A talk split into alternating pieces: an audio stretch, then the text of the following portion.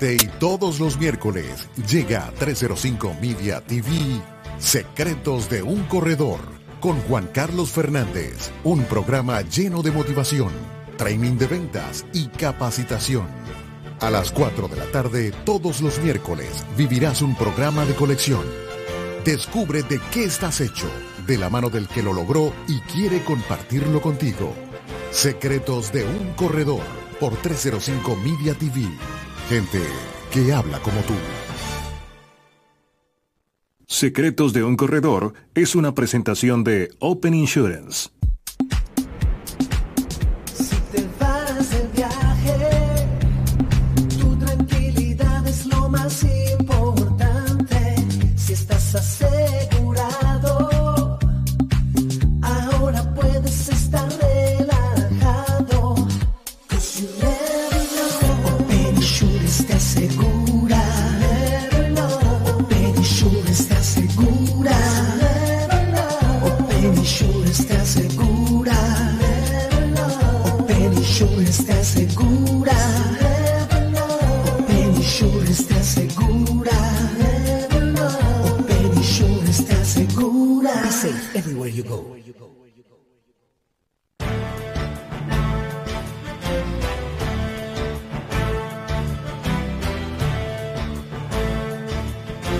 Buenas tardes, bienvenidos a otro capítulo más de Secretos de un Corredor.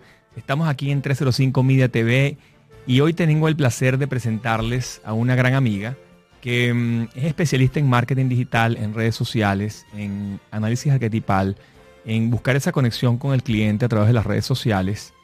Y qué mejor momento para explicarles hoy que estamos en plena pandemia y que mm, el mundo cambió de manera radical en este 2021 y tenemos que aplicar nuevas, nuevas tecnologías, tenemos que aplicar nuevas metodologías y tenemos que hacer las cosas de una manera diferente este 2021. Estoy con Senia Marchinko, se las presento. Buenas tardes, Senia. Hola Juan, oye, vale, por fin. Sí, señor, por fin logramos reunirnos.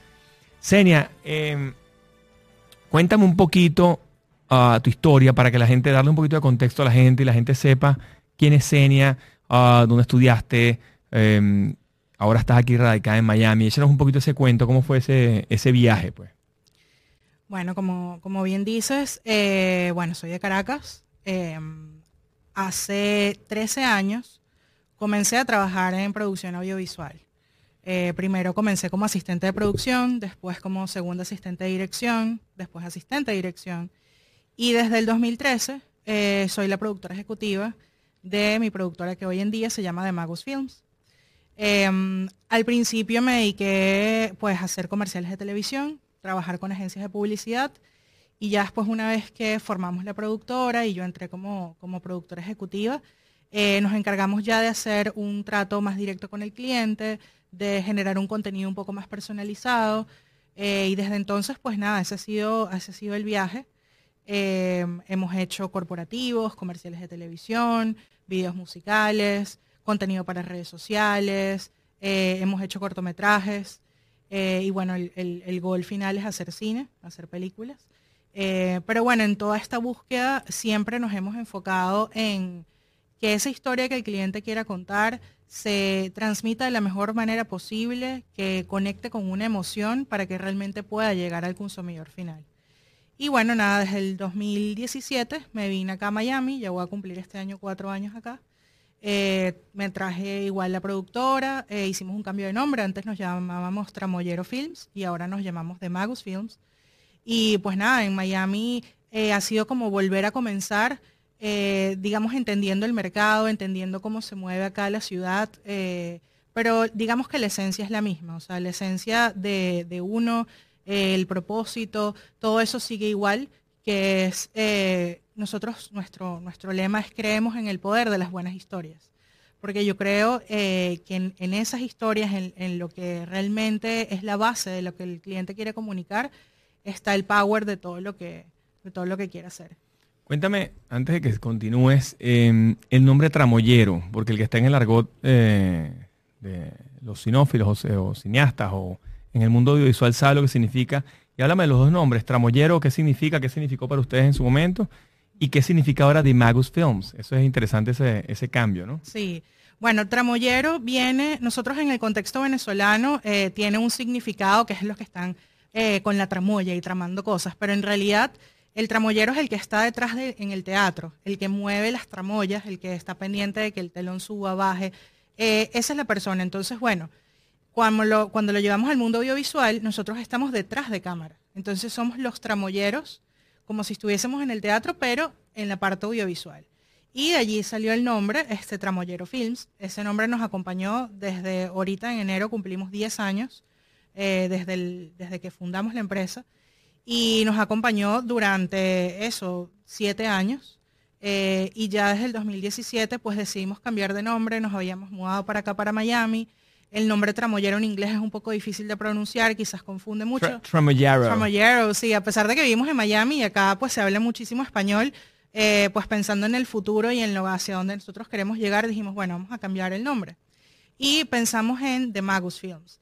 Eh, The Magus viene de El Mago, que es la carta número uno del tarot, el arcano uno del tarot es el mago, eh, y en latín es The Magus. digamos que el mago representa el arquetipo de Hermes, que es el comunicador, este, es el, primero, o sea, el que emprende, el que abre caminos. y justamente las letras de Magus Film, que es TMF, incluyen Tramoyero Films. Es un poco eh, el nombre eh, igual contenido en la esencia. Entonces eso nos gustó cuando, cuando decidimos seleccionar el nombre y pues nada, desde, desde ese momento hasta hoy eh, nos llamamos de Magus Films y se puede decir en inglés o en español. creo que es como que un, una un nuevo renacer, como una transformación. Genial. Y me dices que Qué, bueno que, pudieron unir el, TMH, el, tema, el de Magus Films con Tramoyero. Eh, y me dices que tu goal eh, hacia adelante es entrar al cine. Eh, entrar al cine, o sea, producir películas, ¿correcto?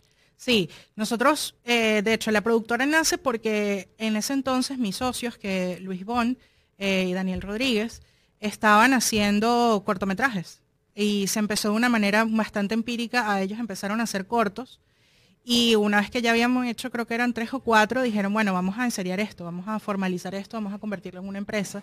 Y ahí fue cuando nace Tramoyero Films, pero siempre nació eh, con la inquietud de, eso, de hacer cine. Eh, y bueno, como, como, como esa inquietud empezamos a practicar haciendo otras cosas, haciendo comerciales, haciendo corporativos, conociendo clientes. Luego nos dimos cuenta que contar historias y, y conocer eh, a nuestros clientes de una manera personal y por qué habían empezado ese negocio, qué los motivaba. Había un, digamos, algo súper super poderoso allí y decidimos eh, empezar a comunicar eso, empezar a, contar historias, quizás no en el cine, pero de una manera eh, como si estuviésemos creando un guion de cine cuando trabajamos con nuestros clientes. Y de esa manera se fue dando todo. Eh, y sí, o sea, hoy en día hemos hecho eh, un cortometraje eh, más, como más grande. Y pues nada, el, el, gol final es, yo creo que sea cine, sea corto, sea, o sea, sea una película, sea un cortometraje. Series. Lo que sea que hagamos un documental, que la esencia se mantenga, que es eso, o sea, buscar esa historia poderosa que realmente logre conectar, que vaya con un objetivo y que emocione. O sea, que al final cuando tú la veas, te dejó algo, aprendiste algo, este, te fuiste con algo más de lo que llegaste. Wow, excelente, porque al final em, un emprendimiento venezolano más aquí en la diáspora y aquí en la Florida, pues en el sur de la Florida, que, que nada fácil llevarlo y que bueno, que ya lo tengas, ya tengas tres años haciéndolo, pues es, respetable y es, es, digno de admiración y de inspiración, sobre todo para muchísima gente que, que piensa que es, que es imposible o que es muy difícil y, y tenerlo acá, pues la verdad que da gusto, pues, ¿no? Cuéntame, hoy en día, em, esto que está pasando en las redes sociales, cuéntame un poco qué redes sociales manejas, cómo manejas el tema de las redes sociales con tus clientes. Em, ¿Tu enfoque es muy corporativista o es más, es más para familiares, más individuales, más personajes, marcas personales? Cuéntame cómo es el dentro de la agencia, pues dentro de la, dentro de la productora. Sí, eh, es difícil para nosotros eh, mencionar un nicho porque hemos trabajado con clientes muy variados. Eh, lo que sí tenemos claro es que los clientes con los que nosotros queremos trabajar tienen que ser eh, personas que sean apasionadas y que sean innovadoras. Eh, nosotros le decimos en inglés passionate and fearless innovators. O sea, que no tengan miedo a innovar y que sean apasionados por lo que hacen o por su negocio. Eh, si ya bien la persona con la que nos toque trabajar es un agente de seguros o es un restaurante o es un dentista o es, eh, no sé, cualquier otra profesión o cualquier otro negocio, eh, digamos que va a segundo plano, siempre y cuando la persona, o sea, el, creador de ese negocio sea eso, sea un apasionado por lo que hace, este, tenga esa esa cosa que, se despierta todas las mañanas queriendo hacer su negocio, queriendo que prospere y que no tenga miedo a innovar. Porque a nosotros nos gusta mucho eh, potenciar las ideas creativas de nuestro cliente. No solamente nos quedamos con, bueno, quiero vender este producto o bueno, tengo esta nueva campaña, sino nosotros pensamos un poco más allá de cómo darle la vuelta y cómo ese propósito, que esa cosa que hizo que él naciera, o sea, esa cosa que lo impulsó a crear su negocio, realmente buscamos esa historia, esa esencia y desde allí partimos la comunicación. Digamos que lo que el producto no es lo esencial. O sea, el producto es, eh, digamos, sí, o sea, el fin, el fin último, que es vender, que es comunicar, que es crecer marca personal, eh, pero tiene que haber algún un objetivo mucho más interno y eso parte del propósito, parte de por qué, este, y ya después el producto es, lo subsecuente. Entonces, digamos que con el tipo de cliente que nosotros trabajemos, queremos que eso, que sea abierto, que, tenga ganas de arriesgarse, de probar cosas, de innovar, de no quedarse haciendo la, la forma tradicional eh, y al principio eso nos costó bastante porque, claro, cuando yo, cuando yo arranqué en esto, no sé, en el, hace 10 años, yo hoy tengo 32, tenía 22 años, entonces te veían como, bueno, la, la chamita que está llegando, que, ¿sabes? Que como esta gente muy súper joven.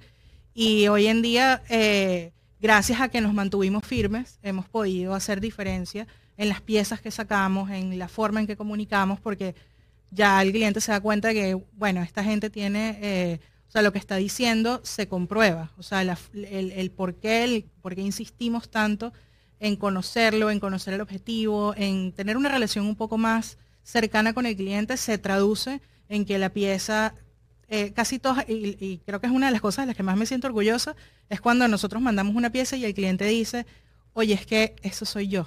O sea, esa es mi esencia. ¿Cómo hicieron? Y es como, ah, bueno, ese es el secreto. Claro, porque tú haces como una entrevista bien profunda de la personalidad, del, del haces como, como un análisis eh, arquetipal de la, de la, persona, si es un ser humano y si es una marca de empresa. O sea, como, eh, échame ese cuento, la diferencia entre, por ejemplo, una, una persona y le haces un análisis arquetipal y si quieres explícanos un poco qué es un análisis arquetipal para que la gente lo entienda.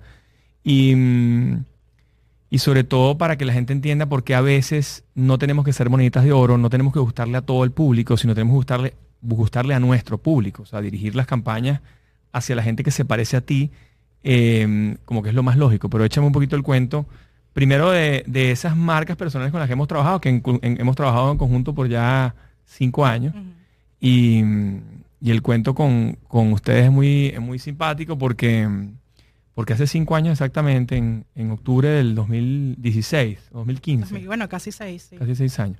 Em, vinieron a mi oficina y, hicimos, e hicimos una, una megaproducción completa durante, desde 7 de la mañana hasta las 7 de la noche, 12 horas. Y sacamos una cantidad de videos increíbles, pues, ¿no? Y aprendieron de seguros ese día, porque no, jamás habían hablado de seguros con nadie. O bueno, habían hablado lo básico, pues. Este, pero bueno, échame ese cuento. Sí, bueno, lo que, bueno, contigo eso, o sea, yo me acuerdo de esa, esa pauta del 2015 que también fue un reto eh, para todos porque había que hacer muchísimo contenido en, un solo día eh, y fue contenido que luego te sirvió porque estabas comenzando tu marca personal. Em, lo que estabas hablando justamente del, análisis arquetipal, bueno, eh, mi socio Luis Bon, él ha estudiado por 10 años todo el, tema de la psicología junguiana y de los arquetipos. Entonces, nosotros hemos ido aprendiendo, de, agarrando clases también y a través de lo que él nos, siempre nos explica. Y decidimos trasladar como ese conocimiento de psicología a lo que nosotros hacemos en audiovisual. Y allí nos paramos y nos sentamos porque dijimos, bueno, este, si nosotros lo que queremos es contar historias poderosas, ¿de dónde vienen las historias? Las historias vienen de la persona que las, que, las puede contar, o sea, de lo que le pasó ya a alguien. Eh, y decidimos unir ese tema de la psicología con el tema audiovisual y cómo crear contenido. ¿Cómo comenzó todo? Bueno, el análisis, ¿qué es, qué es un análisis arquetipal qué es un arquetipo?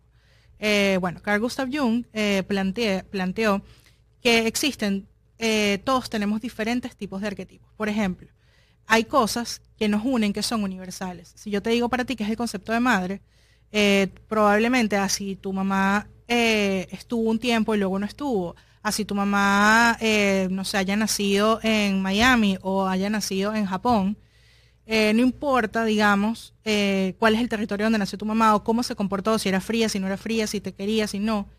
Hay un concepto universal de madre que tú le preguntas a cualquier persona qué es una madre para ti y probablemente te digan, bueno, la madre o es lo que se supone que debería ser, aunque no te haya tocado a ti, te dicen, bueno, la madre es la que nutre, la que protege, la que te cuida, la que está contigo en esos primeros eh, meses de nacido, la que te da todo. La, que, siempre está allí, pues. la que siempre está allí para La que siempre puedes contar, exacto. Y eso es un concepto que es universal. No importa cómo haya sido tu experiencia directa con una mamá. Entonces, ¿qué hizo? Se dio cuenta de que habían estos, estos arquetipos universales, que no importaba la religión, que no importaba nuestro background, era igual para todos. Y él lo que hizo fue que los tradujo, usó el panteón griego, usó los, eh, dioses griegos, y le puso un, agarró cada uno de los dioses y le hizo toda una, una descripción de, conducta, este, de patrones arquetipales, de patrones de conducta, para cada uno de los dioses. Entonces, de esta manera, él, por ejemplo, cuando te habla de Ares, es el dios de la guerra en el panteón griego. ¿Cómo lo traduce arquetipos? Bueno, es una persona que no le tiene miedo a nada, que quiere innovar, que abre caminos, que es poderoso, que es este como el guerrero. Y si nos ponemos a ver a nivel universal, cuando tú hablas de un guerrero, bueno, es igual, es una persona que está fuerte, que no le importa, eh, o sea, que, quiere ir, que quiere conseguir sus objetivos, que, o sea, que es una persona súper activa. Eh, y esos conceptos son universales. Entonces, ¿qué hacemos nosotros? Cuando trabajamos con un cliente directo, eh, hacemos este análisis arquetipal para conocer la personalidad de, de este cliente. ¿Qué pasa? Todos tenemos todos los arquetipos. Todos nos comportamos de una manera o de otra dependiendo del rol o dependiendo de la situación en la que estemos. Pero hay uno o dos o tres que son los que como los que más están con nosotros, los que más nos acompañan y los que más se manifiestan, digamos, en daily basis. Entonces, haciendo preguntas bastante personales eh, para conocer a este cliente, eh, nosotros le hacemos preguntas, eh, conocemos un poquito su pasado, cómo empezó, dónde está, por dónde está como hoy, qué es lo que quiere hacer. Y eso se traduce en que le colocamos una mezcla de arquetipos única, que va a ser única para él. ¿Cómo eso lo ayuda a transmitir sus mensajes? Bueno, una vez que esta persona tiene esa, esa mezcla arquetipal, y le explicamos cómo funcionan estos dioses, cuáles son las características que resaltan, eh, no solamente nos quedamos allí, sino que les regalamos un manual de comunicación. Y entonces este cliente sale de allí sabiendo cómo, cómo poder conectar mejor con su audiencia utilizando todas estas herramientas que son universales y que al final son insights que te unen con ese consumidor al cual quieres llegar. Por ejemplo, eh, tú, en el, cuando te hicimos el análisis arquetipal a ti, este, tuviste una mezcla arquetipal de Ares con Hermes. Correcto. Eh, exacto, que Ares es el guerrero, esta persona que está full de energía, que emprende, que esto, y eso lo vemos en tu personalidad cuando estás súper hype, pero también eres Hermes, que es el comunicador, el negociador, el que sabe cómo conseguir las cosas, y eso te lo da la parte del vendedor. Este, que es como que cuando sale Hermes, sale cuando estás vendiendo algo. Entonces, eh, cuando nosotros creamos tu contenido, va a tener esas dos vertientes. ¿Y cómo se comunican esas dos con las otras personas? Bueno, ya tú sabes que si tú quieres vender un producto que es para los seniors, que probablemente sean personas eh, mayores, que sean personas, tú no les vas a entrar de frente con Ares, porque van a decir, oye, eh, esto es muy agresivo, pero le vas a entrar por el lado Hermes, más comunicación, más entendimiento, más entre los dos. Y si es otra persona, de repente, si te encuentras con otro cliente que es como tú, que es así eléctrico, full de energía, tú le vas a vender como Ares. Y así entonces conociendo quién eres tú y cómo son los demás, es más fácil que se creen las conexiones, las ventas y obviamente la comunicación. Hay veces que tú lees un post o lees un contenido y dices, oye, esto me lo están diciendo como que si me lo escribieron a mí.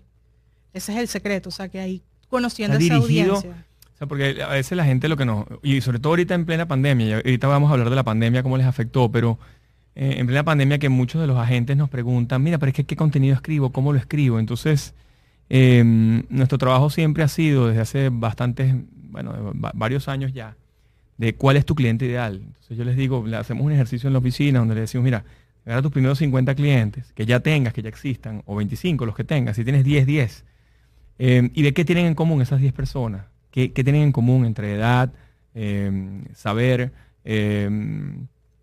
hábitos de consumo, eh, estudios, eh, qué, qué- qué cosas tienen en común, eh, deportes, hobbies, si lo sabes, ¿no? Porque si son clientes tuyos y, y los conoces, pues probablemente conoces muchas de, su- de las cosas que ellos hacen y anótalas allí, si fuma tabaco, si toma whisky, si toma vino tinto, si, si es abstemio, lo que sea, lo que, lo que los lleve a estar ellos en común, si son maratonistas, si son eh, triatlonistas, si se lanzan en, para- en parapente o en paracaídas, porque esos son quizás tus tu hobbies. Y, y la gente dice, ¿pero a qué voy a hacer eso? Es como una- lo sienten que es como una pérdida de tiempo. Y, y no, porque es que dependiendo de, esa, de ese cliente ideal que tú tengas, tienes que hablarle de una forma o de otra, como dice Senia. Em, Y, y a eso súmale, Juanca, que no solamente son esas cosas externas de qué hace que te gusta esto, sino súmale cómo es esa persona cuando está en su casa, cómo es esa persona cuando va al trabajo, cómo se siente, a dónde quiere llegar, cuáles son sus sueños, eh, qué quiere lograr, qué, qué no, o sea, más allá de esas cosas, digamos, externas, que sí son importantes para definir el target, y, y buenísimo que lo hagan, eh, traten de ahondar un poquito más, de, de saber realmente la esencia de esas personas. Lo que puedas, lo que puedas eh, eh, saber. Ese ejercicio lo hicimos nosotros cuando evaluamos a los clientes con los que hemos trabajado. Y de ahí sale lo de Passionate and Fearless Innovators. O sea, nos sale de que, ay, bueno, eh, nos gustó. ¿Les parece a ustedes, les pareció cool ese, esquema? No, No, no. sino que nos dimos cuenta. Se dieron cuenta mira, que la- la- lo, lo que unía a todos es que eran no, apasionados, eh, guerreros eh, que e no- innovadores. e innovadores. Porque todos los clientes con los que trabajamos nos, da- nos daban licencias creativas. No, gracias a Dios, nos permiten probar cosas. ¿Qué significa licencias creativas para el- la gente, Bueno, para el ciudadano a pie? porque quizás eh, hay algunos clientes que son más conservadores. Entonces tú les dices, mira, vamos a grabarte a ti echando el cuento de algo que te pasó eh, y que hizo y que fue lo que te transformó, lo que, lo que inició esa, esa llamita de que tú quisieras abrir tu negocio. Y dicen, no, yo lo que quiero es vender el celular.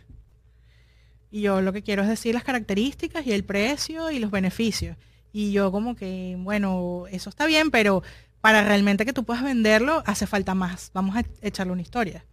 Eh, o sea, una, una anécdota súper, súper eh, que me pasó es que, por ejemplo, ahorita en Netflix hay una serie que se llama Self-Made. Es un documental, bueno, es, un- es de ficción, pero se basa en la historia, es una historia real, de Madame C.J. Walker, que fue la primera mujer eh, americana en ser empresaria. O sea, la primera mujer, y además era una mujer eh, afroamericana. Entonces, en el documental te echan el cuento de cómo ella inició su negocio, que era un negocio este, de productos para el cabello. Y te van contando cómo ella, en esa época que ella vivió en los 1900, era difícil porque primero la mujer no se veía como, como que pudiese tener un negocio, aparte este, el tema que era eh, afroamericana, entonces todo el tema eh, que había con eso acá en Estados Unidos. Y entonces te van contando cómo ella se fue metiendo y se fue metiendo y fue logrando que su producto eh, empezó a contratar otras personas al estilo de piramidal, empezó a contratar otras personas que vendieran por ella y así poco a poco hasta que se volvió millonaria. Cuando yo termino de ver la historia, que yo no conocía a Ma- Madame C.J. Walker, cuando yo termino de ver el documental, ¿qué es lo primero que yo hago? Me meto en Google y, y reviso a ver si el producto que ya vendía en 1900 está todavía vigente y si yo lo puedo comprar. Ese documental generó en mí la acción de compra, o sea, el, yo querer, yo no puede ser, si esto existe yo lo necesito, porque ya su historia me lo vendió. O sea, ya cuando yo terminé de ver el, el el- la serie de Netflix, ya yo estaba comprada. O sea, ya yo quería probarlo, quería saber todo de ella, quería saber qué había hecho y lo conseguí. El producto está en Sephora. O sea, y, o sea, li- literalmente fue, vi su historia, enganché con su historia, quise comprar el producto. Y esa debe ser como que el, el paso a paso. No es, mira, aquí está mi producto para el cabello, te va a dejar el cabello así, cómpramelo. Es, yo pensé esta idea, yo sufrí este negocio, mira todo lo que me pasó para llegar hasta aquí y este es mi producto. Y cuando la gente se engancha contigo, ya te quiere comprar, no importa. Y si no te puede comprar porque lo que tú vendes es, no sé, para bebés y tú no tienes hijos, tú lo vas a recomendar. Se lo vas a recomendar a otras personas que, que quizás sí tengan. Entonces es como un efecto dominó. Bueno, y es tan cierto que, que, que ahorita justo en diciembre lanzaron esta, esta, esta serie nueva Netflix de, de ajedrez que se llama The Queen's Gambit. The Queen's Gambit, es el gambito de reina. Y, y al parecer, no sé, la, la- la- el consumo de, de ajedrez se disparó 900% en Amazon, en Google se, lo- el- la- las búsquedas se elevaron mil y pico por ciento de lo tradicional y, y ha vuelto un poco ese, el- la, la gente a empezar a jugar ajedrez o a enseñar a sus, a sus hijos y, y a sus hijos y adultos y abuelos, todo el mundo jugando ajedrez. Ese, ese patrón de consumo, fíjate, que sale de una película y, y de repente quizás no lo hicieron a, no lo hicieron a propósito, no lo hicieron adrede, pero, pero quizás los próximos productores de, de ajedrez ya sepan, o productores de cualquier otra cosa, sea de bowling, de cualquier otro deporte, se les ocurra financiar una película para poder hacer, una película, una serie para, para, para poder posicionar su producto, ¿no? O una película, ¿no? Eh, pu- Puede ser hasta para fines comerciales, ¿no? Claro, es que cuando las historias son poderosas y tienen un fondo y realmente conectan, ya lo que tú le pongas a vender allí, este, se vende solo. O sea, es, es el tema de Michael Jordan con los Air Jordan. O sea, tú estás comprando, eh, no estás comprando el zapato, estás comprando el querer ser como Michael Jordan. O sea, eh, digamos, O sea, hay- identificar el producto con la persona, con, claro, con el estilo, con lo, que él vivió, con su, con su forma de ser, con su forma de vida. Claro. Y por eso los influencers, algunos funcionan muy bien cuando quieres un producto porque tú sigas al influencer porque es como tu, es un modelo a seguir o es algo a lo que tú aspiras o algo que te gustaría hacer. Entonces, claro, cuando ese influencer te dice, eh, ah, yo uso este producto, tú dices, oye, y realmente de una manera orgánica, no solamente eh, decir, ah, mira, aquí está el producto tal, sino cuando tú confías en la persona y la persona te dice, oye, fui a este restaurante y me encantó, tú probablemente quieras ir para vivir esa experiencia y sentirte más cerca de esa persona. Y eso es algo que está ahí, o sea, y, todo el mundo, lo, o sea, no necesita ser el gran influencer con no sé cuántos miles de followers. Para tú, obviamente esa gente va a tener más alcance que tú desde tu cuenta de Instagram con poquitos seguidores, pero no importa, o sea, cuando tú lo empiezas a hacer, tú vas a ver que más personas se van a empezar a unir y que las que tienes, sea una comunidad de 100 personas, 200 personas, 500 personas, no importa. Pero si el 10% de esa gente te compra, no hiciste un 10% de venta más que lo que tenías antes. Totalmente. Totalmente. Bueno, y nos hemos dado cuenta ahorita en la pandemia. Cuéntame, em, tuvieron que reinventarse, qué tuvieron que hacer, qué cambios radicales tuvieron que hacer eh, ahorita que todo cambió, o ya ustedes están totalmente digitalizados, ya ustedes estaban totalmente em, adecuados a la pandemia, estaban preparados para. Bueno, nuestro trabajo de producción audiovisual evidentemente es un trabajo en persona. O sea, nosotros tenemos que ir al sitio, montar los equipos, grabar eh, a, la, persona. Y es un trabajo que, bueno, eh, casi, o sea, el 90% del tiempo es así. ¿Qué nos pasó? Obviamente, bueno, los primeros meses, marzo, abril, ahí hubo un detenimiento de las grabaciones, pero nosotros nunca paramos, porque seguimos haciendo contenido de cosas que ya habíamos grabado, este, que hicimos mucho, editar Edición. nuevas ediciones, que eso lo podíamos hacer desde la casa. Quizás a veces el cliente nos mandaba el contenido, nos mandaba el producto y en la casa hacíamos las fotos o hacíamos los videos o agarramos material que ya teníamos y lo volvíamos a, a reeditar de una manera distinta. Eh, y por eso nunca paramos, seguimos sacando contenido en, en- o sea, seguimos haciendo contenido audiovisual para, su- para las redes sociales, porque evidentemente las redes sociales no pararon. Eh, y también entonces ya organizamos este producto del análisis arquetipal, que es un producto que podemos hacer, eh, si lo podemos hacer en persona, buenísimo, pero como es una conversación con el cliente, pues la conversación se puede tener por Zoom eh, y se envía todo el material, este, digamos, el PDF con el manual y todo a través de Zoom. Entonces sí, o sea, a nivel de ir a grabar, sí hubo meses que estuvimos parados, que, que no, no pudimos ir a grabar porque, bueno, la gente se quedó en su casa, pero nosotros, o bien desde la casa seguíamos este, produciendo contenido o editando contenido y siempre buscando qué más. O sea, yo me acuerdo que yo le escribí a mis cinco clientes más importantes y les di ideas de lo que ellos podían comunicar en sus redes. Y eso yo no lo, o sea, no, no era una intención de venta ni nada, sino era una intención de, hola, ¿cómo estás? ¿Cómo va tu negocio? Cuéntame qué estás haciendo. Sé que estás en la casa. Sé que quizás no vas a poder atender, por ejemplo, una dentista, no vas a poder atender a las, a la- a las personas. Eh, sé que los viajes se pararon, pero yo creo que tú puedes comunicar esto, esto, esto, esto y esto. Y yo les di ideas que ellos podían hacer desde su casa y bueno, sí, obviamente que tienen nuestro apoyo, este, genial. Pero es, es cuestión de, de darle la vuelta. Yo creo que nunca, o sea, uno a veces si, si tienes que parar, si te tienes que detener para repensar, para ver qué más eh, puedes, qué otras cosas puedes hacer, pero siempre en modo de, que sea para mejor, o sea, de que sea eh, dándole la vuelta a nivel creativo, que yo siempre creo que la creatividad nos acompaña, sobre todo en los momentos más locos, este, como esta pandemia que pasó, y ahí salen cosas maravillosas. Sabes que el mes de enero siempre es un mes de propósito, es un mes de, de organización, de planificación estratégica, de bueno, de, de, armar toda la estrategia para el año, para el año, pues no, al menos en, el, en mi caso siempre lo hago. Y este mes, ha sido, este mes ha sido particular porque le hemos dedicado más tiempo que nunca. Porque yo creo que estamos pasando unos momentos eh, distintos y, y yo creo que el cambio que vino, vino para quedarse. O sea, vamos a pasar bastante más tiempo de esta forma, ¿no? Y mm, con todo y que salga la vacuna muy pronto, porque ya, bueno, ya hay eh, varios cientos de miles de personas vacunadas aquí en Florida y bueno, en los Estados Unidos ni hablar. Pero yo creo que de igual forma um, la matriz de opinión es tan grande que de, del tema y la matriz de la opinión y la matriz del miedo, porque, porque mm, sin lugar a dudas hay, hay una cantidad de personas que han fallecido y a la gente le da, le da mucho terror. Eh, pero, pero yo creo que el, la forma de trabajo, hay muchas reuniones que nos dimos cuenta durante esta pandemia que quizás no tenían que celebrarse personalmente, muchas, uh, muchos viajes de trabajo que quizás no eran indispensables, muchos, um, y esto va en contra de mi negocio, ojo, no te estoy hablando de, desde la pura y cruda realidad de lo que va a ser, porque al final, um, porque al final, como tú dices, hay que adaptarse, ¿no? Pero, ¿qué piensas tú que además de hacer una buena planificación para este año, eh, ese corredor de seguros que nos sigue, ese corredor de bienes raíces, de inmuebles, de eh, agente de viaje, esa persona que está ahorita, que se está viendo afectada porque eh, no migró al mundo digital por uh, algún motivo u otro, por tabú, porque no quiso in, in, incorporarse en las sesiones de Zoom, porque le da fastidio ver un, ver un curso online, porque está negado, pues, ¿no? Está en esa situación. ¿Qué le podemos decir a esa persona para que se levante y salga?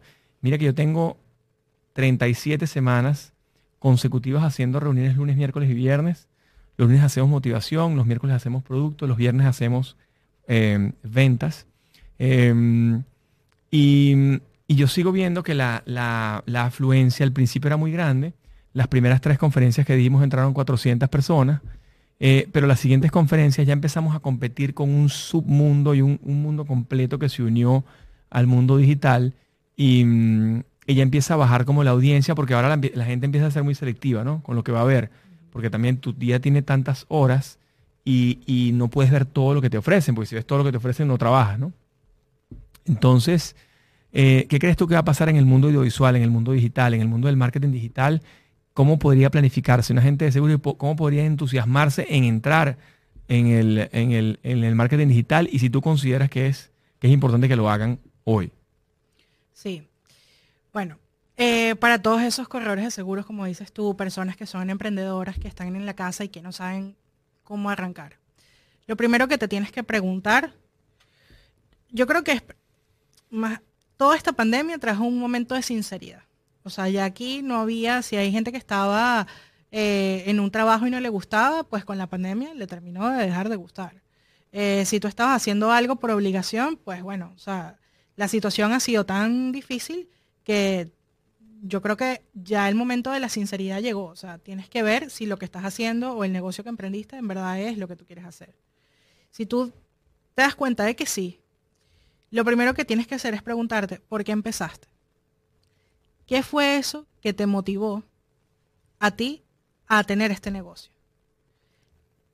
¿Qué pasó? O sea, ¿en qué momento de la vida te llegó esa inspiración o dijiste, no, lo mío son los seguros, o no, lo mío es real estate, o no, lo mío es eh, un restaurante, o no, lo mío es eh, hacer eh, joyería.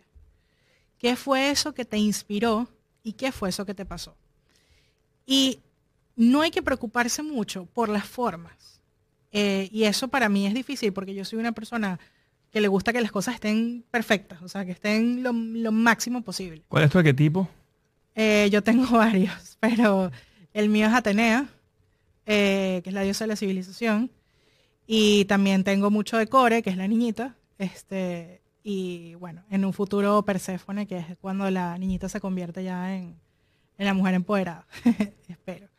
Pero más allá de eso, este, es que te preguntes por qué comenzaste, qué fue eso.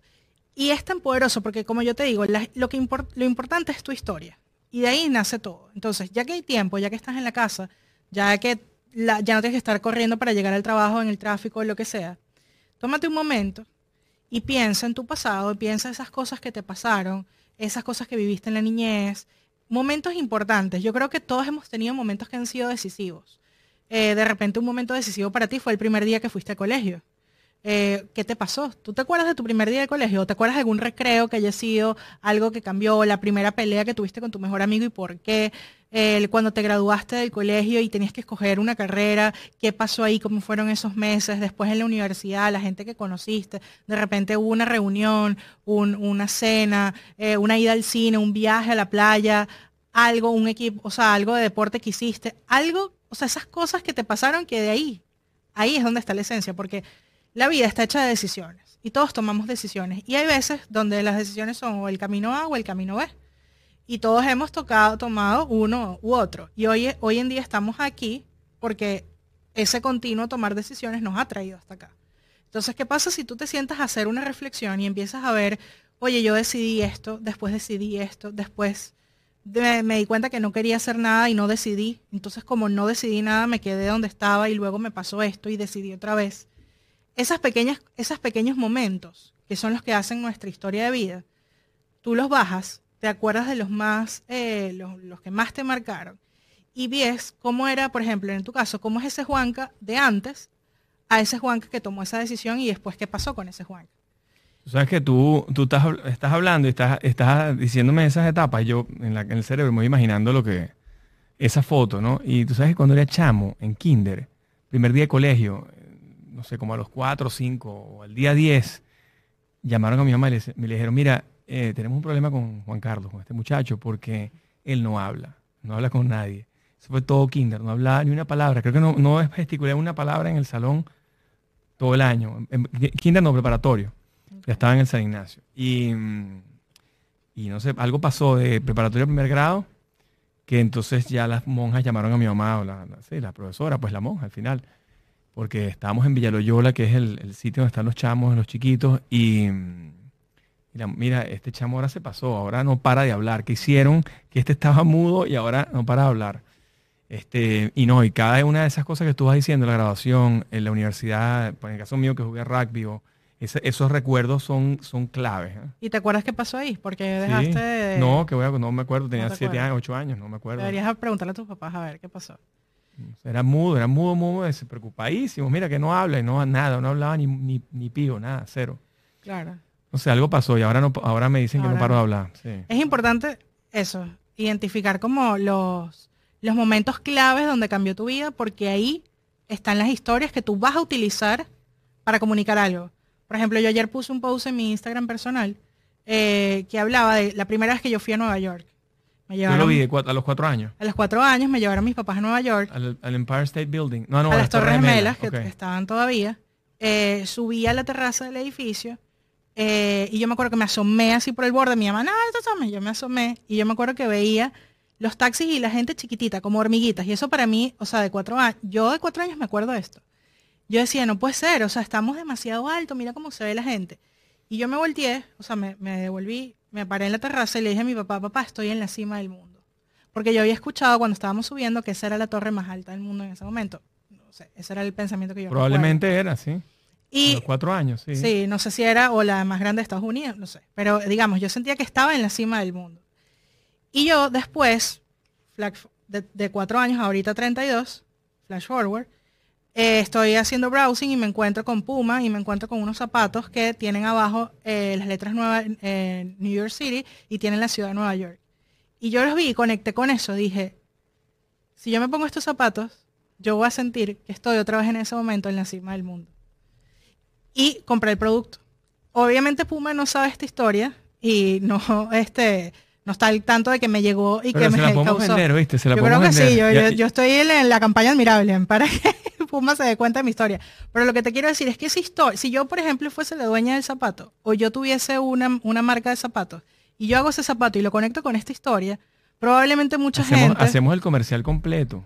Probablemente mucha gente eh, se identifique. A lo mejor no con la ciudad de Nueva York, pero a lo mejor se acordará, no sé, cuando fue un viaje a tal ciudad o cuando conoció tal cosa y a lo mejor, ponte si tú eres una marca de zapatos o esta gente que pinta zapatos que son blancos que los pinta y tú le empiezas a preguntar gente, oye, dime un lugar este que yo te lo dibujo aquí a mano y es un artista y los empieza a vender. O sea, hay una oportunidad de negocio a través de conectar con esa historia. Y esa historia, ¿dónde salió? De algo que me pasó a mí. Entonces, lo que es que tú te pongas en los zapatos y dices, ok, ¿cuál es mi emprendimiento? ¿Cuál es mi producto? ¿Qué es lo que yo estoy vendiendo? Ok, ¿cómo yo puedo hacer que con mi historia, que me emocionó tanto a mí, puedo emocionar al otro? O sea, esas, esas cosas claves que me pasaron a mí y yo ponerlas al servicio del producto o a lo que estoy vendiendo. Ese es el secreto. Y yo creo que todo el mundo lo puede hacer. O sea, no, no necesitas, eh, porque tu historia es única. Lo que tienes que hacer es recordarla y escribirla y luego ver cómo la conectas y la vendes. Bueno, yo le digo mucho a la gente, y de hecho yo he hecho llamados, eh, todos los cursos que hicimos durante la pandemia, que hicimos varias conferencias y varios cursos eh, de ventas exponenciales, de ventas a través de las redes, eh, siempre le dijimos, cada uno de ustedes o cada persona tiene un skill, tiene una habilidad, tiene, tiene algo que hace que es único, que es especial y que lo hace a él especial. Y a veces ese algo especial quizás no es una destreza como Messi, que tiene la, la facilidad con el balón, o como Cristiano Ronaldo con el- el- el fútbol, pero pero de repente puede ser una historia que tienes muy poderosa, eh, puede ser algo que te pasó, como dice Senia, y, mm, y bueno, con, eh, eh, la mejor manera de conectar es que sea verdad, ¿no? O sea, que además, que además sea verdad porque cuando lo expreses eh, se va a ver la transparencia, ¿no? Mire, hay mucha gente que se pregunta, es que cómo soy original, cómo hago que mi, cómo hago para ser único, Eh, cuál es mi, este, mi elemento diferenciador, cómo me diferencio. Y hey, ya va, nadie es como tú, nadie lo hace como tú, nadie habla como tú, a nadie le pasó lo que a ti te pasó para estar hoy aquí. Ya eres único. Entonces no hay que buscar afuera, o sea, no hay que buscar afuera lo que está dentro. O sea, lo importante es que tú te sientes contigo y veas quién eres, qué te gusta, qué no te gusta, por qué empezaste, qué es lo que quieres hacer, con qué sueñas. Y esas respuestas son las que te van a ayudar a darle forma a eso que tú quieres crear o a ese producto que quieres vender. No te mates pensando afuera, oye, es que este competidor y entonces yo, entonces voy a hacer los precios y entonces esto. Esas son cosas ya de la forma, o sea, ya eso se ve después. Pero si tú arrancas un negocio y lo arrancas desde eso que te mueve, desde esas historias tuyas, desde lo que está dentro, ya, tú eres único, eres universal, o sea, nadie va a vender seguros como Juanca. La gente puede imitar, ay, yo quiero ser como Juanca, quiero hablar con el cliente así, quiero cerrar, pero yo te he escuchado cerrar ventas por teléfono y nadie lo va a hacer como tú, para bien o para mal.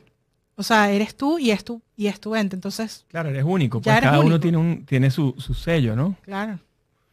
Bueno, y un poco le decía yo a, a la- a los agentes, la semana, esta semana tuvimos varias reuniones del, del cierre y cuenta del 2020. Eh, así como estamos en el tema de planificación, pues lo que hicimos, nos hicimos tres preguntas. El, eh, ¿Qué hicimos bien? ¿Qué, mm, qué hicimos bien durante el 2020? ¿Qué no hicimos bien?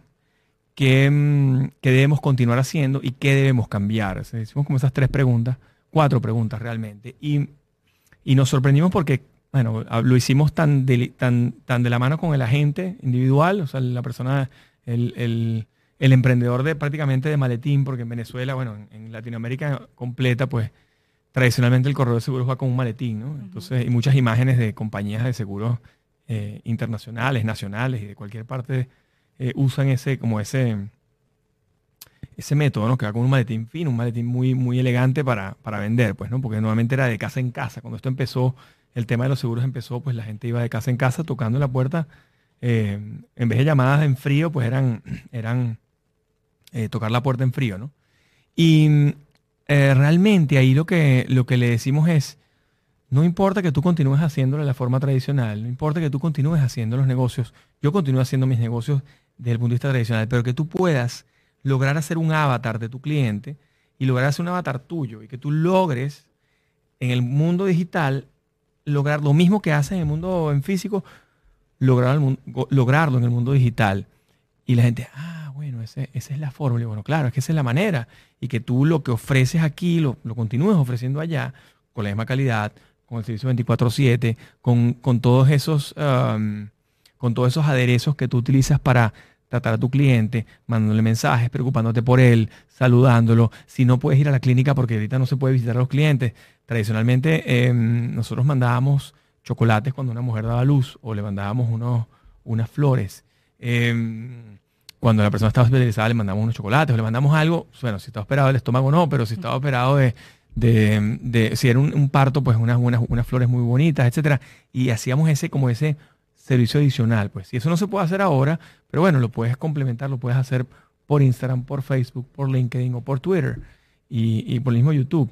Entonces, um, cuéntanos un poco cómo es esa experiencia, por ejemplo, con, con YouTube o con, o con Facebook que están teniendo ahorita, cómo, cómo conectar ese mundo audiovisual, cómo tú lo mezclas allí para que pueda conectar con más personas.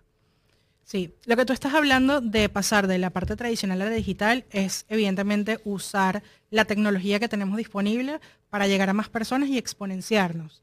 Tú como persona individual no puedes hacer tantas visitas al día persona por persona, pero sí puedes comunicarte por muchas más a través de las redes sociales o a través de WhatsApp o eh, digamos eh, un email que le llegue a todos los que te siguen. O sea, es una manera de exponenciar. Y por eso está bien, porque evidentemente uno tiene un alcance, que es tu alcance eh, face to face, y es tu alcance de lo que tú como ser humano puedes ir de movilizarte, hablar con alguien. Si tenemos toda esta tecnología, ¿por qué no usarla? Es, eh, eso es evidente. O sea, el, yo creo que la decisión de pasar al mundo digital eh, ni siquiera habría que pensarlo mucho, porque es que, o sea, es una herramienta que está allí. Es como que te digan, eh, mira, ahora puedes depositar el cheque con el teléfono y sigas yendo al banco a depositarlo. O sea, ¿por qué no ahorrarte la ida al banco si lo puedes hacer? O sea, digamos, son herramientas que están tan disponibles que sería muy loco no, usarlas, ¿no? Eh, y ponerlas al servicio de lo que tú haces. Entonces, desde ese punto de vista, sí, o sea, la migración es necesaria. Este, y yo creo que lo importante cuando, cuando decidas estar es que sigas siendo tú. Eh, digamos que así como tú vendes eh, con el cliente enfrente, así mismo tú vendas que el trato por Instagram con las personas que te llegan o, o, sea, de la manera en que encuentres tu forma digital, que sea el mismo trato, que sea la misma experiencia. Que la gente se sienta como que si en verdad tú estás ahí, estás hablando. Si estés mandando un mensaje genérico, que se lo mandas a todas las personas que te escriben como de para que te manden más información. Así ese mensaje sea genérico y sea, hola, ¿cómo estás? Este, gracias por contactarme. Eh, por favor envíame tus datos para poder cotizarte. Que tenga un emoticón, que tenga una palabra que tú siempre dices, que sea algo que en verdad diga, ah, yo estoy hablando con esta persona. Así ya el mensaje esté prediseñado, o sea, que le hagas unos tweaks o algo para que sientan que están hablando contigo. Lo importante en digital es que la experiencia se mantenga. Eh, y, justamente es por eso eh, los influencers tienen gran alcance, porque cuando tú conoces a la persona, los que en verdad conectan, cuando tú lo conoces en la vida real es, ah, pero tú eres igual. O sea, yo pensé que tú eras diferente y no, no, la gente es igual como se muestra. Entonces, mantener esa, esa realidad, mantener esa, e, esa forma de ser, aunque estés a través de las redes. Y en cuanto a lo que me preguntaste en dónde, si en Facebook, en YouTube, en Instagram, eso va a depender mucho de cuánto tiempo estés dispuesto a invertir y qué es lo que te sea más fácil para ti. Por ejemplo, yo conozco muchas personas que les gusta hablar largo y tendido un cuento. Entonces, bueno, si ese cuento dura cinco minutos, es preferible que tú grabes ese cuento y, lo pongas en una IGTV. Eh, si de repente tú lo que quieres es tener una constante como estas entrevistas, bueno, evidentemente el lugar es YouTube o un podcast o YouTube y podcast, que lo grabas en video y luego lo sacas en audio. Eh, es, como encontrar qué herramienta, o sea, es como cuando tú vas al supermercado y te paras en el, en el pasillo y ves no sé cuántos tipos de leche. Bueno, igual, están las redes sociales y hay no sé cuántas redes sociales. ¿Y uno qué hace? Uno escoge. Ah, yo quiero estar aquí porque esta me gusta, la sé, la sé dominar, esta se parece a mí, creo que la, mayoría de los clientes a los que quiero llegar están en esta. Entonces tú ves y escoges. Y escoges una. Y por ahí arrancas. Y ya luego dices, oye, yo creo que puedo con esta, déjame ir con otra. O déjame ver qué otro producto puedo usar para otra. Por ejemplo, el Juanca que es en Instagram no es el mismo Juanca que es en YouTube. Eh, ni es el mismo Juanca por Stories, ni es el mismo Juanca por Reels, ni es el mismo Juanca en Facebook, o sea, ni es el mismo Juanca de LinkedIn. O sea, son diferentes. Es el mismo Juanca, pero habla de cosas distintas en cada una de esas redes. Entonces, al final tú yo veo un post tuyo en LinkedIn, donde sea, va a ser la misma esencia, eso es importante que lo recuerden, va a ser la misma esencia, va a ser la misma experiencia, pero quizás el tema, por LinkedIn hablarás algo más corporativo, por Twitter hablarás algo un poco más de, no sé, ab- abrieron estos vuelos o ya se puede viajar a no sé dónde o lo que sea, y por, por Instagram quizás es un poco más, eh, o de un poco más informal, y quizás por Reels es tú corriendo, o sea, o tus diferentes facetas. Entonces, lo importante es eso, que tú te pares en el supermercado de las redes y veas para qué sirven, qué te gusta, qué no te gusta, con cuál te sientes cómodo y no, no trates de estar en todas de una, porque es, es mucho. Trata de estar en una, empieza a ser constante. Yo siempre le digo a todos mis clientes, a ti también te lo digo, la constancia, si empiezas un, un proyecto, dale, sé constante, está ahí, aparece, haz la tarea. Eh, y si no, pide ayuda. Pide ayuda porque evidentemente si tú estás como un solopreneur, eh, donde tú haces todo, haces la venta, la administración, la postventa, el follow, o sea, el follow-up, todo, te volver loco. Entonces, bueno, en la medida de tus posibilidades, pide ayuda con eso, así como si contrataras un asistente virtual o una secretaria para que te ayude con cosas. Bueno, igual, las redes también necesitan trabajo y necesitan dedicación, entonces, eh, digamos, comienza poquito, eh, comienza constante y poco a poco ve creciendo, pero siempre con la constancia de aparecer, de estar y, lo vas a lograr. O sea, lo vas a lograr porque así como lo has, si tú lo has logrado en persona, ¿cómo no lo vas a lograr eh, en digital? Totalmente, totalmente. Y cuéntame un poco en, en, eh, por ejemplo, nos pasó mucho y, a veces eh, nos cuesta mucho explicarlo, pero por eso me gusta en el programa pues dar esos secretos porque, porque, porque es la idea y ese es un poco el- por eso el nombre del programa Secretos un Corredor.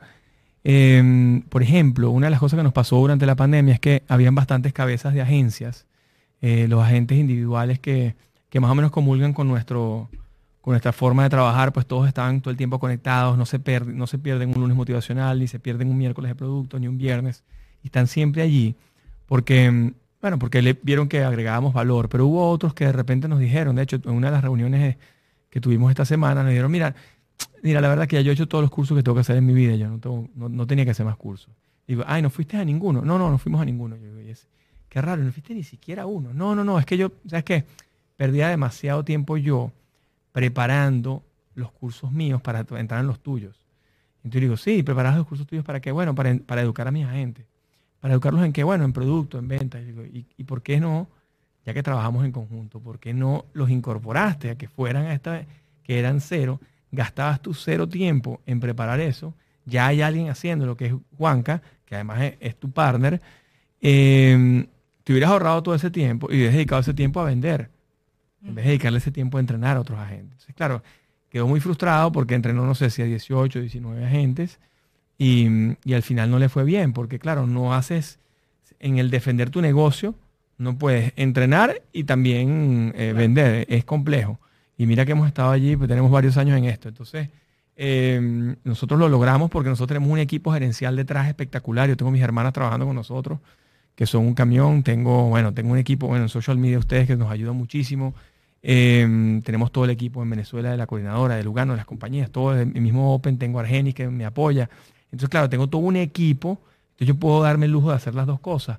Pero alguien que es un solopreneur, como, como el caso que, mencionas, claro, el no puede más, es decir, si hace más citas, no tampoco puede reunirlas. Entonces, es como el cuento que dicen, si estás en el campanario, no puedes estar dando misa.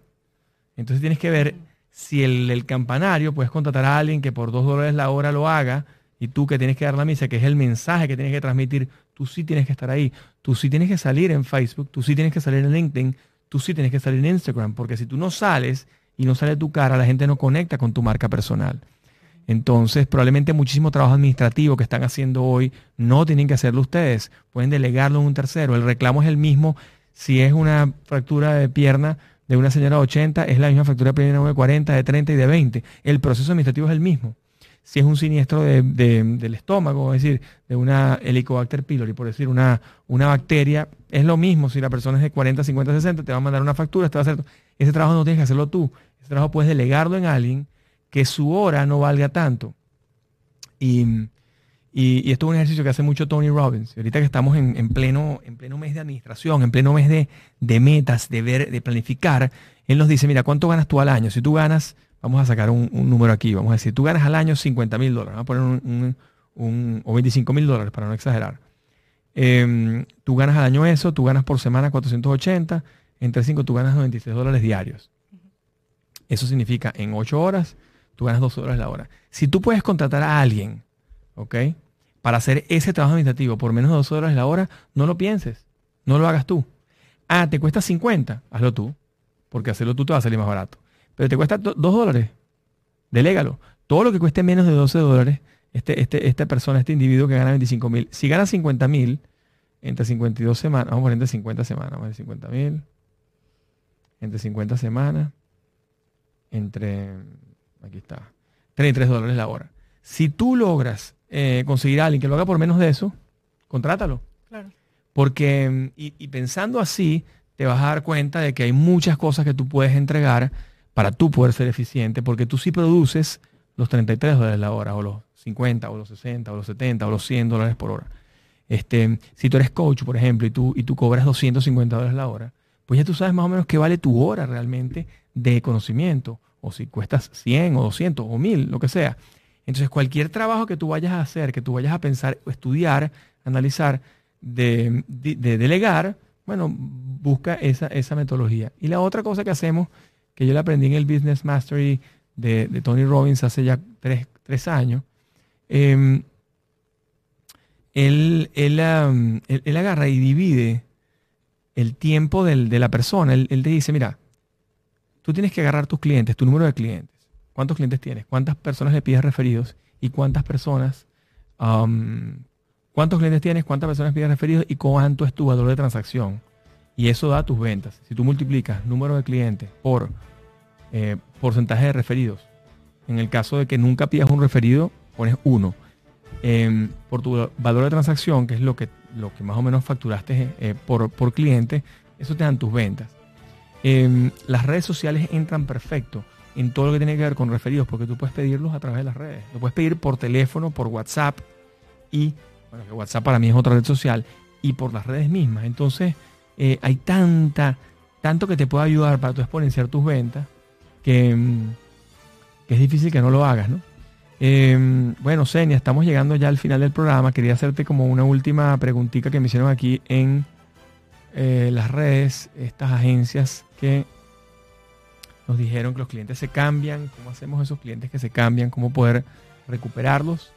Eh, dinos un poco cómo haces cuando, cuando alguien, o sea, cómo, qué sugieres a través de las redes, qué sugieres que haga alguien que de repente sus clientes se cambian. Eh, pasas la página y sigues y buscas otro nuevo, buscas recuperarlo o mm, analizas qué pasó con ese cliente para haber roto la relación y ver si vale la pena recuperarla. ¿Cuál sería tu, su experiencia allí? Y bueno, y que nos des una, un cierre tuyo de, Magus Films para el programa de hoy.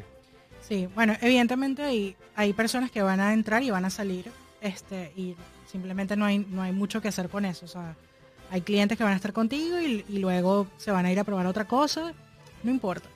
Eh, lo, lo que yo recomendaría es analizar qué pasó, o sea, analizar la situación e inclusive contactarlo y decir por qué te fuiste. O sea, tener esa, eh, si ya fue tu cliente y hay una relación eh, con él y si ya han trabajado juntas y o sea, hay una confianza, tú le puedes decir, mira, ¿qué pasó? ¿Por qué te fuiste con otro corredor? ¿Por qué le compraste la póliza a otra persona si tienes años comprándomela a mí, por ejemplo?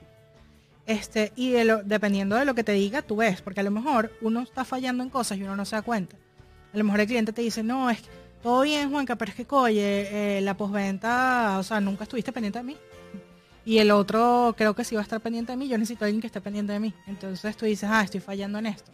O no, es que todo el proceso fue demasiado engorroso entre comprar, no sé qué, renovar, había, había que llenar demasiadas cosas. Entonces tú ahí evalúas qué fue lo que pasó y por qué se fue y cómo tú puedes mejorar. Y yo siempre, cada cierto tiempo, haría un toque técnico de, hola, me acuerdo que, que estás aquí. Porque uno nunca sabe las vueltas que da la vida. Y la persona, eh, yo por ejemplo, siempre recuerdo los cumpleaños de mis clientes y estoy así como que, ay, feliz cumpleaños, no sé qué. Y es algo que nace de mí, no es algo que yo lo pongo como tarea o que es el secreto, o sea, sino que es algo que a mí me gusta hacer. A mí me gusta, si yo sé que te nació alguien, preguntar, ay, este, ¿cómo está el bebé? Si yo sé que te casaste, felicitarte, si yo sé que pasó algo y ahorita como todo está en red y todo el mundo lo pone, es como súper fácil tener la información, pero siempre estar pendiente como de esas personas claves eh, que a lo mejor a lo mejor nunca más van a trabajar contigo, pero quedan como amigos, o sea, quedan como gente que no te es indiferente y, y quizás luego, no sé, más adelante hagan otro negocio y si te quieran incluir. Entonces es importante nunca perder la relación. Yo creo que más allá de lo que haya pasado en ese punto, eh, si se puede mantener y todo está en orden, mantenerla porque, porque es importante, uno nunca sabe las vueltas que da la vida. You never know. You never know. Y para cerrar, te quería contar este una para que la gente se lleve esta inspiración y, y piense eh, en esas historias que pueden contar y que pueden hacer crecer sus negocios. Eh, es una historia que a mí me gusta echar, que es la historia de American Idol. ¿Tú veías American Idol? Claro, por supuesto, to- vi varias. Exacto. ¿Cuál es la fórmula mágica de American Idol? Y además es la fórmula mágica aquí en Estados Unidos. Si tú te pones a ver, esto se replica en todo. Tú empiezas a ver American Idol y ellos, antes de presentarte a la persona que va a cantar, te empiezan a echar el cuento de quién es la gente. Tú ves que el La tipo, historia. el tipo está, Él viene de humilde, no sé dónde, Ajá. Tennessee y tal. es- él está caminando como que entrando al, al escenario y son tomas de él caminando, de él ensayando. Y la voz en off te va diciendo, esta persona eh, dejó su trabajo para poder venir a American Idol, llegó, Compró el ticket con un préstamo que le dio la tía pasó, el día antes de morirse. Y pum, Exacto. y llegó acá. su sueño toda su vida ha sido cantar, pero entonces luego se murió el papá y entonces tuvo que empezar a trabajar y abandonó el sueño y ahora por fin, y te echan todo un cuento dependiendo de quién es la persona, cada quien, y obviamente esos no son cuentos inventados, son historias reales que le pasó a la gente del concursante. Solamente que te estás usando esa poderosa historia. ¿Qué pasa cuando esa persona llega al escenario y se para frente a los jueces? Ya tú estás rooting for him, o sea, ya tú estás animándolo, ya tú quieres que cante bien, ya tú estás, por favor, que le salga bien que cante bien y le den el ticket. O sea, que cante bien y, lo- y entre al programa. O sea, eh, que cante bien y lo pasen. Porque ya toda esa historia que te contaron en un minuto, ya te conectó con la persona. Ya esa persona no es, eh, no sé, Carlos el que está cantando. Ya ese Carlos es Carlos el que vino de no sé dónde, que le pasó tal. Ya tú tuviste, creaste una conexión por la historia que te estaban contando. Y ya cuando esa persona se para allí, ya tú quieres que gane. Entonces yo les invito a ustedes que piensen cuál es su American Idol Story. ¿Cuál es esa historia como si ustedes se fuesen a presentar en American Idol? ¿Cuál es esa historia poderosa que va a hacer que todo el que la escuche quiera comprarte? Wow, buenísimo. Qué buena, qué buena reflexión a todos los que son, bueno, fueron fanáticos, son fanáticos de American Idol eh, y de Latin American Idol también que tuvimos en, en- Latinoamérica. Eh, véanlos, de hecho está nuestra amiga Erika, era, la, era una de las, de las co-hosts. Y bueno, muchísimas gracias muchachos. Nos vemos el próximo miércoles a las 4 de la tarde. Este es otro programa más. Esto sale por el podcast en Apple, sale por um, Spotify y YouTube. Síganos en las redes arroba gojuanca, síganos en arroba Open Insurances, sigan a The Magos Films. Y muchísimas gracias por escucharnos el día de hoy.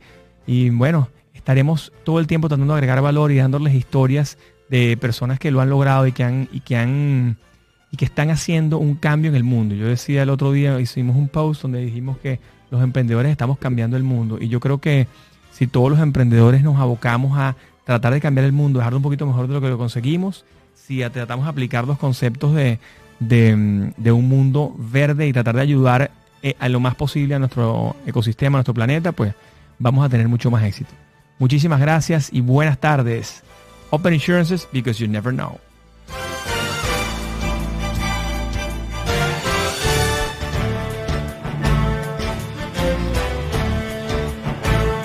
Secretos de un corredor es una presentación de Open Insurance.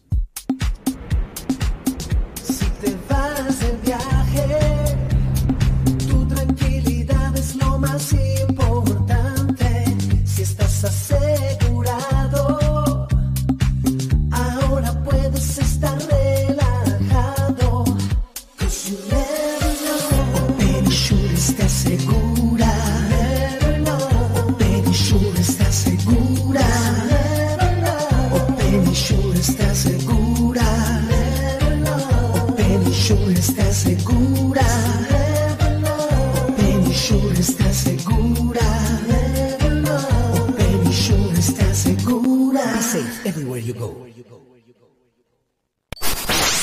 305 Media TV. Media TV. Que, que, que, que habla como tú.